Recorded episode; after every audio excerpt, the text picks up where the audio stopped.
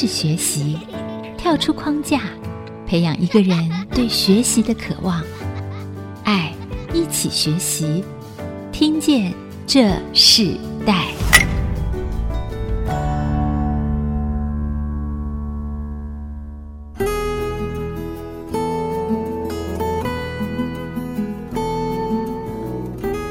各位听众朋友，大家早安，欢迎收听。IC 之音主客广播 FM 九七点五，这里是听见这时代的节目，我是主持人郭兰玉。今天很高兴在空中跟大家又见面了，我们一起来学习。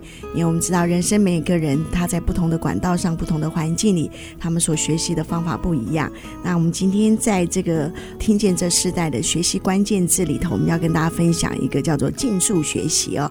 听到竞速学习，我们会想到什么？会想到运动、电玩，很多跟速度有关的这样子的一个。环境一个学习的方式，所以我们今天要跟大家分享是一个新时代的一个职业学校。这个职业学校，当我们在听见的时候，我们发现哇，它很多事情是在这个新的时代里头被更新哦，很多新的方法帮助很多的青少年找到他们自己学习的方式。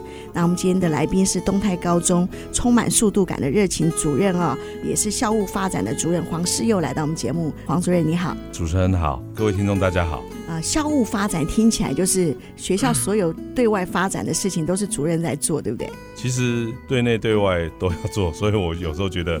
我好像什么都要做。是，对。我第一次见到黄主任的时候，他跟我介绍东泰高中哇，我非常惊讶，一个职业的学校，而且是历史这么久的这个学校啊，他们竟然的发展哈，是跟着这个时代的速度和青少年的需要，甚至是国家未来的人才的培育都是有相关性的。我们可不可以先请主任来分享一下，你自己专业学的是什么？你是在国内读大学读书的吗？我是在国外的教学环境长大，我在国外念高中。然后我在国外念大学。好，可以，你自己念的专业是什么？我的专业是教育行政。哦，就是念教育。对对。呃，那时候为什么会想念这方面的科系呢？呃，因为那个时候其实这个学校是我们家族的学校，嗯、当时已经有先告诉我说未来要来接这个学校，是，所以教育行政是必须要念的。那等我念完了教育行政，我想要念别的都可以，对，但是这个要先念完。是，对，所以你自己因为这次是一个家族的事业嘛，那你就进入这个教育的这个学程里，教育的环境里。你自己如果当初不是家族在这个事业的话，你自己最想念的是什么？还是教育嘛？哦，法律。为什么？我们可以分享一下。那是每一次都有一个新的、不同的挑战。我不太喜欢一成不变的生活，是，所以就当时就觉得说。每一次不同的案例哈，每一次不同的 case 哈，都会是一个新的挑战，嗯，所以会觉得很好玩。所以你自己走上教育这条路的时候，然后你开始从高中到大学都是做教育学程嘛？对。那你可不可以分享一下你自己在学习过程中里头，后来你发现教育这件事情，它有什么特别的吸引你的地方，也让引起你的热情？其实因为这是家族事业哈，其实我也曾经有一度很排斥要去做这件事。那只是在高中的时代，诶，那时候我自己本身是羽球的选手。到了我高二那一年，我们教练没有了，我们教练走了哈，所以没有教练。我我从那时候就开始自己当教练，带着学弟妹去比赛。那那个时候开始，其实我们学校的老师就跟我说，如果有一天你需要一份教职的话，我们认为你是可以从事的。那那时候我是很排斥的。可是那时候你在高中的时候，国外嘛？对，对对我在国外。对我那时候想说，我怎么样也不会去当老师。是。对，那结果不知道为什么我又回到了这个人生的这个原点哦。但是我觉得还不错了。嗯，教育也可以蛮好玩。不错的地方在哪里？我们学校现在有一千八百多个学生，他们其实都有自己的故事。那我一直觉得说，我的高中生涯我觉得还过得蛮不错的。那我希望，因为人生高中只有一次，我觉得我很高兴，就是我看到在东泰的孩子。他们的三年里面，他们是过得有意义的。如果他们过得有意义，然后他们能够展现一他一些他们才华的话，其实那是我觉得最吸引我的地方。你那时候在国外念高中，到回来你自己在东泰高中在经营校务发展这个教育事务的时候，你觉得这两个环境不一样的环境，激发出一个什么样一个新的想法呢？哦，因为我在研究所毕业以后，我其实没有先回到学校，我到了上海去工作。那我在上海工作的时候是做。我们家族的另外一块事业就是家具业，那家具业是非常快，制造业是非常速度非常快的。那所以刚回到学校的时候，我觉得学校的速度好慢。对，那我们花了很长的时间打造了一个团队，跟我一起，大家把学校的速度变快。所以，我们有一有新的想法，我们其实大家会坐下来讨论。那讨论好，如果觉得这个会对学校、会对孩子更好，那我们就会去做。所以，其实你在国外念书、念研究所毕业之后，你没有马上回来，没有到台湾接这个教育的这个工作嘛？然后你是到了上海，在家居业，那个速度感让你觉得非常惊讶。可能也是因为那个环境正好也是大陆在起飞的时候，因为通常企业的速度就比较快。对，因为那时候我们还有交货期，我们那时候订单多到做不完，交货期是非常赶的。所以其实那个时候给我很大的一个历练，就是希望说，呃，每一个产品。出去，我们的品质、我们的美感、时间也要能够顾到，所以那个时候其实给我很多很不一样的发想，啊，也学习了，对不对？对。然后后来你回到了东泰高中，然后正式来接了这个环境里头整个校务的发展，你发现，哎，为什么一进来觉得这个学校的所有的事物都是比较慢的？对。那你怎么去改变？让你改变上有没有遇到什么样的困难？因为东泰高中是一个历史悠久的学校。那其实它能够很稳定的成长，也是因为我们学校有一批很资深的老师，那他们其实带给东泰高中很稳定的一个力量。可是呢，可能刚进去的时候，我也不敢去做太多校务上的改变，因为我对学校并没有那么清楚。我记得我做的第一件事情就是修厕所，因为我觉得我不懂学校的运作，那但是我知道改善硬体的环境会让孩子们会更喜欢来学校。所以我们第一件事是就是修厕所，这个厕所文化啊，从厕所文化里头改变这个学校整个氛围，那是一个很特别的一个起步。在这样的过程中里头，最大的困难还有什么？你刚刚说这个学校很多资深的老师嘛，对，其实他们有丰富的经验，是，但他们不见得对整个改变来讲，他们可以适应这么快速的时候，你是怎么去做这个调和？哎，慢慢的去让他们相信。我有改变的能力，我一直在想办法让他们能感受到改变对东泰高中带来的正面影响。可以举个例子吗？例如说，我们学校的餐饮科的面包店，当初其实没有学校这样做，我就觉得说，哎，如果有机会能让孩子能在学校把他们做东西卖给其他人，他们就会去要求他们品质，因为你如果做得不好，就卖不出去。呃，一开始也有一些反对声，因为经营上面其实还有很多的问题。执行上面还会有很多问题，那家长会不会同意这样的方式？其实，诶，我们就是慢慢的去沟通，去跟大家沟通。当然，这里面也需要一些小小的坚持，然后就说，反正我们就一定要做，那做下去再说。诶，我觉得到后面大家认同了这个面包店以后，其实后面开始推展一些比较新的东西的时候，是比较容易一点。那当然还有篮球队，篮球队是我们学校用来整合我们。各处室的资源是一个很重要的一个关键，因为当初我们的学校是下午五点之后，大概就没有学生的学校，就是大家都回家了。那可是我们一直发现，孩子们并没有一个在他们的年纪觉得学校可以很骄傲的事情，所以我们就决定了说，我们要推广一个运动团队，让孩子们以后跟他们同台说说我们学校的时候，至少我们有一个特色是能够让孩子们觉得骄傲的。嗯，对。我自己小学也是田径队，我知道运动很重要，然后我们就看见那个运动其实会带来团队感，对，然后运动也会带来一个身体的锻炼，还意志力的锻炼哦。我觉得这个改变是很好的。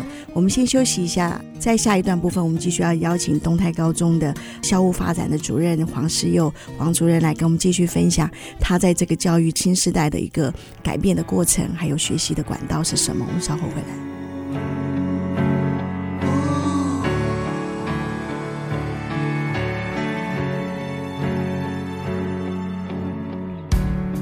Smell like smoke from the night before. Rough and ragged, and dusty and warm. Empty pockets coming apart at the seams. I guess you could say these jeans are a lot like me.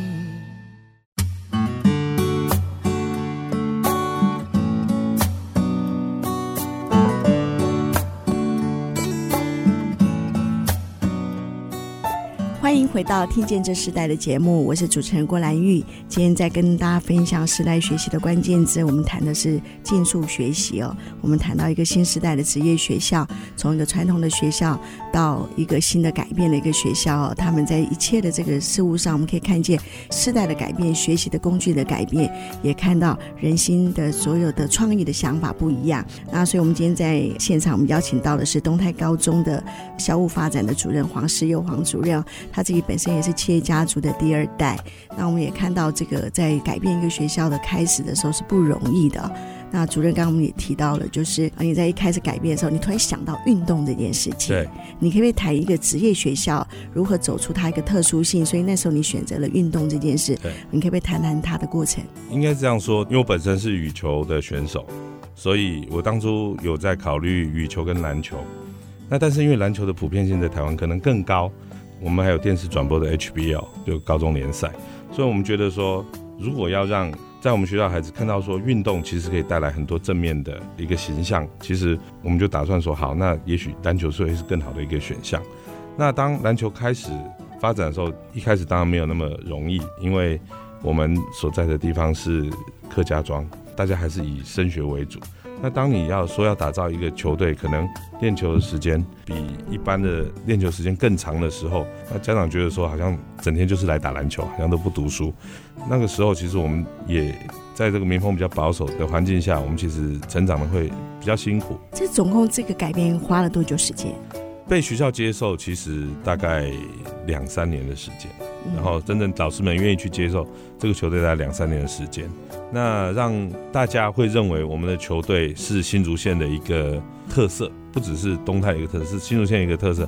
可能是在三年前吧，三年前，对，对我们第一次进到 HBO 八强的时候。那那已经是从你开始到对，已经经过了十年的时间。十年，哇，这是一个很长的日子哦，十年的时间。但是我觉得我们抱持的一个概念是。教育是二三十年，所以一年的胜败对我来讲，其实并没有那么在乎。所以黄主任自己本身就是运动家的精神啊，这很特别。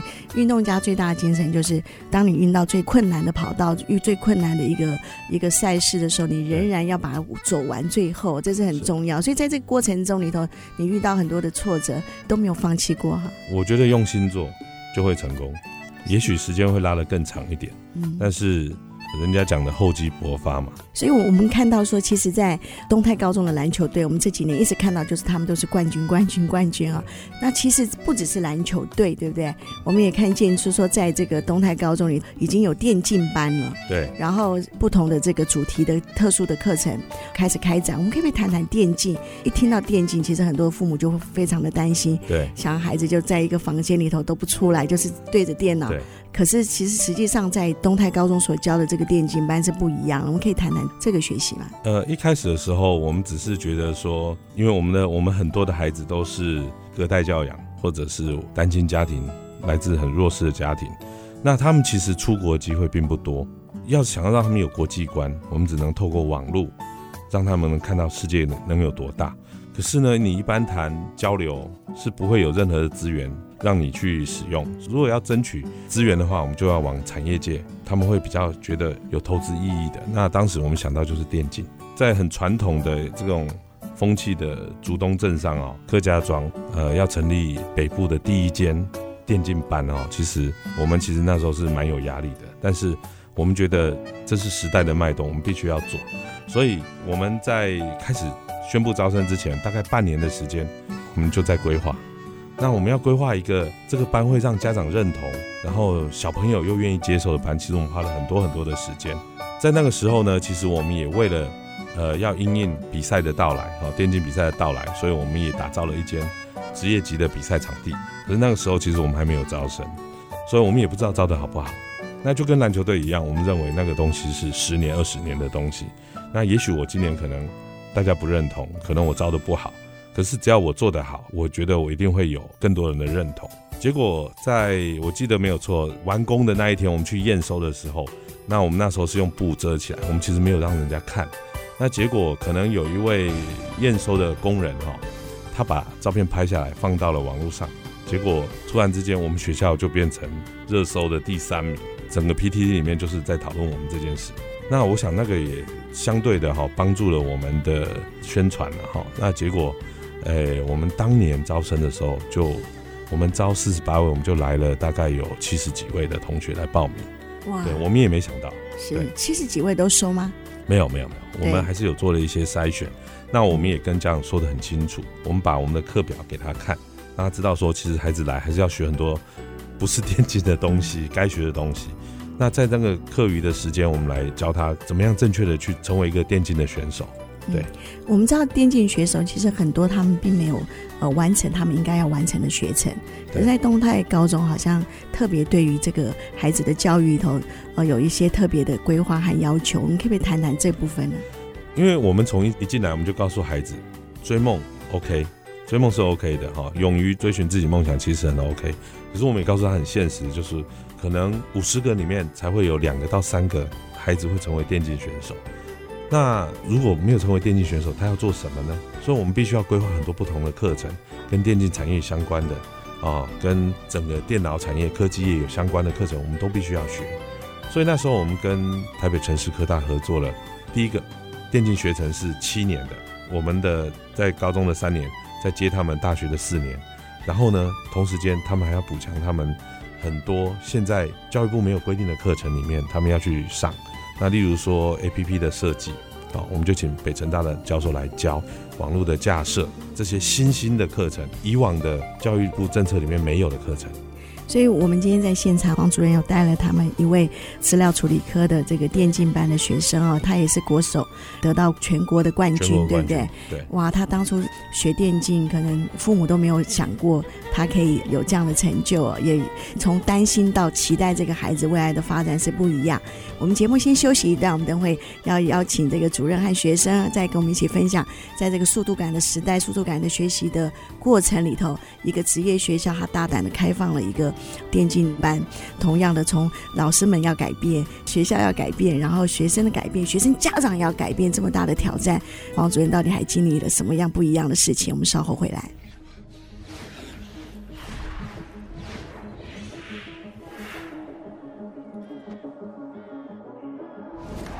欢迎回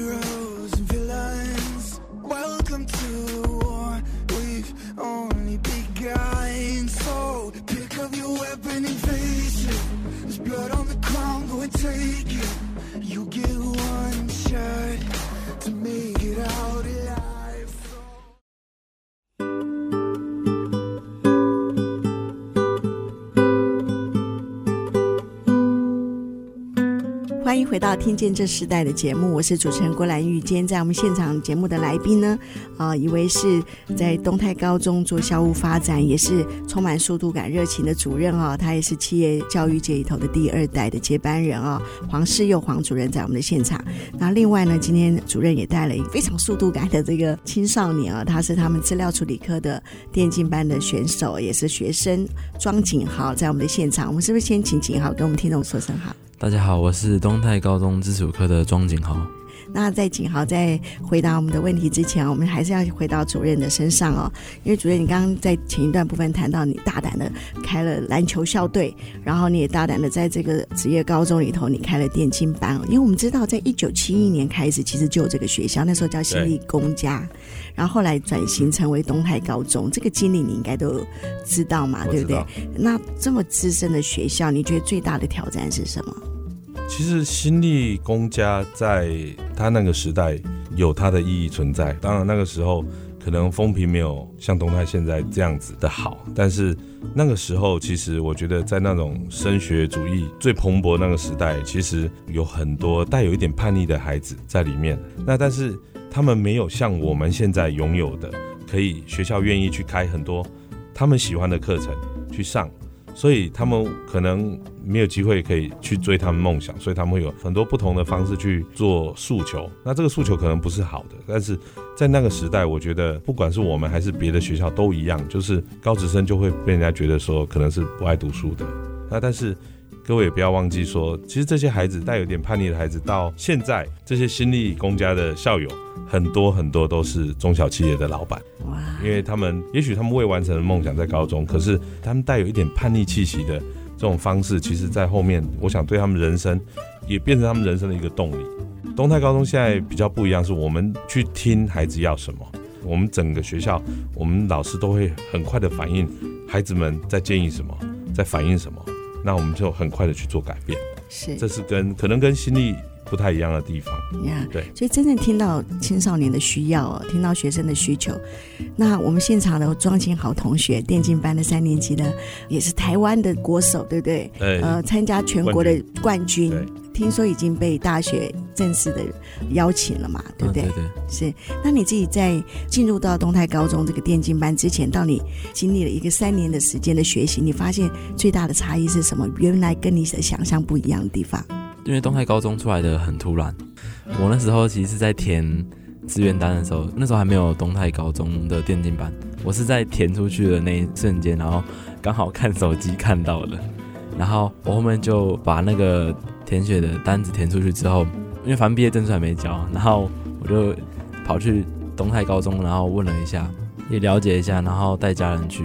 其实家人一开始蛮反对我的，只是他自己亲眼过去看，然后也跟老师聊了一下，他们觉得有这个意愿让我尝试，因为我平常也蛮喜欢打电动的，可是在他眼里是这样子啊。来了之后，其实跟我原本想的也不太一样，就是可能原本想说应该也不会教什么东西，一开始啊，因为都抱着想说来玩的心态。可是后来有发现他们请了比较正式的一点的教练，在课堂上我也觉得就跟我平常玩的其实不太一样，对我玩的这个游戏的理解是不太一样的，就有点像在上课一样，只是是很另类、很新颖的一种东西。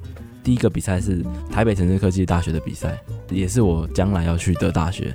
那比赛出来之后，其实我不知道什么，就对选手这方面比较有憧憬。当现场去打比赛的时候，会觉得那个刺激感是很不一样的，那个心跳就一下就飙高了，那种感觉就觉得很特别。然后也很享受那种大家会来看比赛的那种感觉。哇，所以你原来从玩家到国手就不一样啊，那个使命感也不一样。其实真的比赛会激发出我们人对一个梦想的渴慕哦。其实刚刚景豪讲了一个很实际的事情，他想东泰的高中能教出什么样好的学生呢？可是，一进来哈，哎，不一样了哈。这个黄主任听到一定会觉得哇，其实当初这就是你最大的挑战。很多人。认为这样的一个职业学校能教出什么好的学生呢？可是当他们进来的时候，哇，孩子不一样，父母就感觉不一样了。对，所以这是最重要的一个过程啊。那我们是不是再请景豪谈一下说，说那你自己在一个学校的学习里头，你除了在电竞的技能，因为你说学校给你们很好的环境嘛，这是个国家级，然后同样的，那他也给你们很好的师资。那你们在另外的一些学习上，教育应该学习的品格上面，人际的关系上，你觉得你学到了什么？我们跟正常高职生差不多，就是一样有国英数那些，然后科目都差不多。然后我觉得比较不一样是，我从电竞里有摸索到一些比较不一样的东西。因为我自己以前在交友的时候，呃，没有说很好，就是很普通。可是我觉得认识很不一样的人，就是都是因为他们其实大家都是来自不同的地方，就连教练一样，他们是因为电竞这东西，大家才挤在一起。我认识的人也会就。他也不一样，学习到的东西也比较不一样。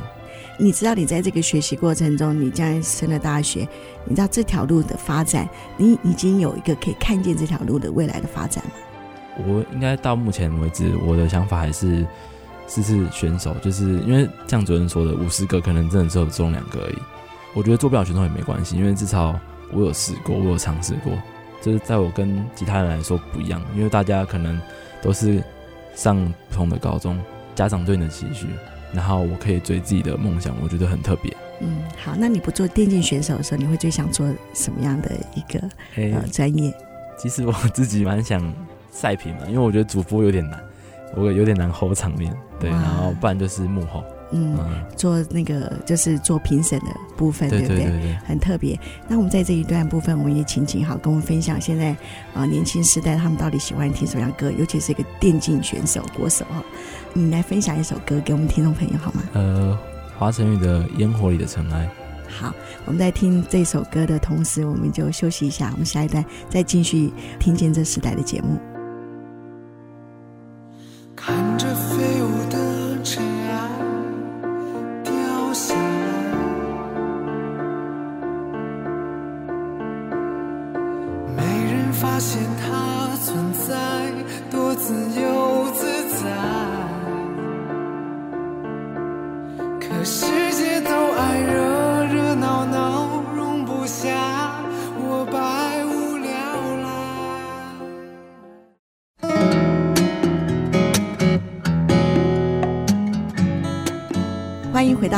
时代》的节目，我们在现场邀请到来宾是东泰高中校务发展的主任黄诗佑黄主任。啊，我们刚刚在前一段部分，我们也邀请到他们的资料处理科的电竞班的学生庄景豪啊，跟我们分享他在读这个学校到读这个学校之后，看见不一样的一个学习和他人生不一样的一个想法。那主任，我们在最后一段部分，我们要请你跟听众朋友分享，就是说，在一个教育的创新的推动的过程中，你觉得这份教育工作需要什么样的人格特质啊，或者是什么样的一个技能，才能够来从事这方面的工作呢？我觉得第一个要有专业的能力啊，真的不能误人子弟。然后第二个要有教学的热情，第三个要跟得上我们的速度。你谈到这个速度嘛，哈，因为通常谈到速度，因为现在的学习环境的速度很快，因为工具也不一样啊，所有的资源也不一样了。那你是不是可以分享一下，在这时代和以前比起来，你觉得教育最大的转变，呃，什么地方是最不一样的地方？我觉我知道我这样说可能会感觉很奇怪哈，可是我一直觉得，呃，台湾传统价值的流失，其实是我们现在最缺乏的，我们教育体系里面最缺乏的。那我们其实一直在变，那在变的呢是时代速度一直越来越快，因为网络的时代哈，孩子们其实接触的资源更多，资讯更多了。可是对于一些台湾传统的价值哈，我觉得反而在现在我们东泰高中。软硬体都其实很齐备的状况之下，我们要应应业界的需求的时候，反而是这些传统价值会让业界更希望是我们孩子拥有的。嗯，那个传统价值可以呃说呃，例如尊师重道啊，哦，例如勤劳啊，例如忠诚度啊，这些其实当东泰高中什么都有了以后，其实我们一直在追求的是孩子必须要具有这些传统的。特质是可以，请你在空中跟我们的听众朋友分享，就说，如果想要进入职业学校的青少年，说一句话，尤其对他们对这个职业学校的期待，是不是可以让他们知道，他们有个方向在选择的时候？我想应该是这个时代是可以追梦的一个时代，用心去梦想，然后用力的去做，把自己放对地方，你以为是天才。啊、这是主任非常宝贵的一句话，来送给我们的青少年。呃，先收听一段 mental 经验学哦，在这个 mental 经验学里头，我们访问的是东泰高中的董事长黄吉宏黄董事长。他当初在创办这个学校，现在教给他的孩子，在这个学校里头推展一个新的一个创新的教育模式。让我们来听听他怎么看他那个时代的学习和这时代学习，给所有的年轻人一个鼓励的话。讲彼此的学习价值，建立良善的生命传承。Mentor 经验学。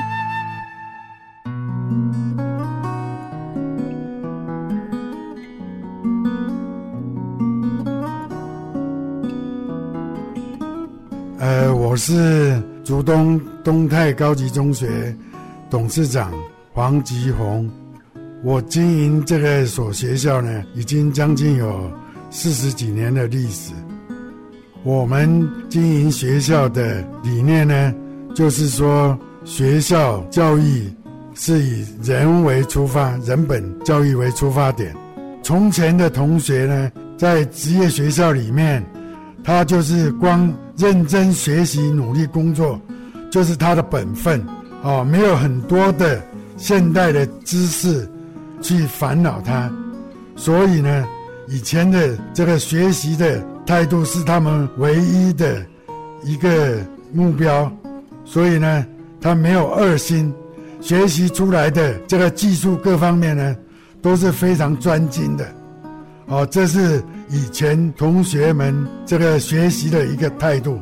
然后现在的同学们，他的因为资讯发达，各方面的他们学习的领域也比较宽广。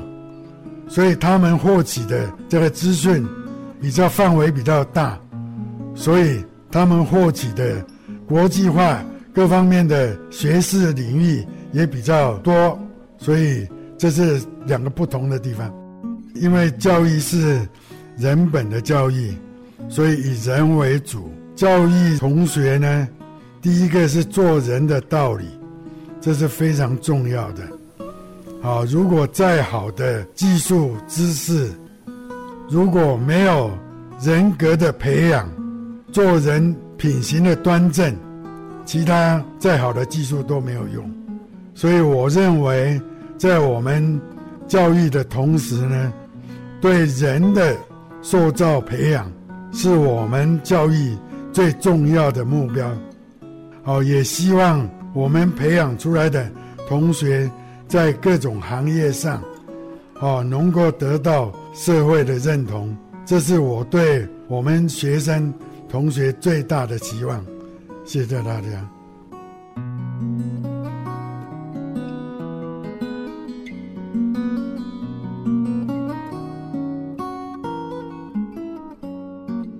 我们刚听到 mental 经验学，我们知道上时代这个时代里头，很多人不一样的学习的方法和经验。可是，就如今天的来宾黄世佑主任所说的，无论教育怎么改变，无论工具怎么改变，最重要的就是价值。那个台湾传统的那个价值，哦，忠诚、忠心、专心，还有那个品格上面的这个教育是最重要的。那在节目的最后呢，我们也请主任跟我们分享一下，在你生命中里头有没有一首歌是想分享给听众朋友的？我来推荐一首陈势安的《势在必行》。听起来就是有速度感啊！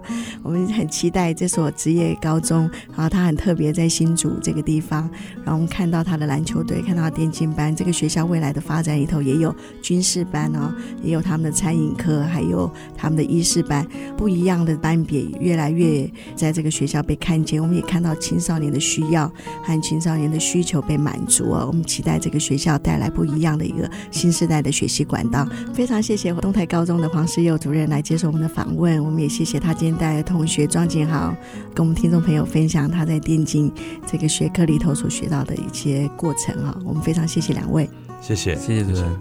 听见这时代，我们下次再见，拜拜。连结世代，超越差异，富予建设邀请您，爱一起学习。我以为我已经累了。无法再回头，没有目标的翅膀，我试着飞越那扇窗。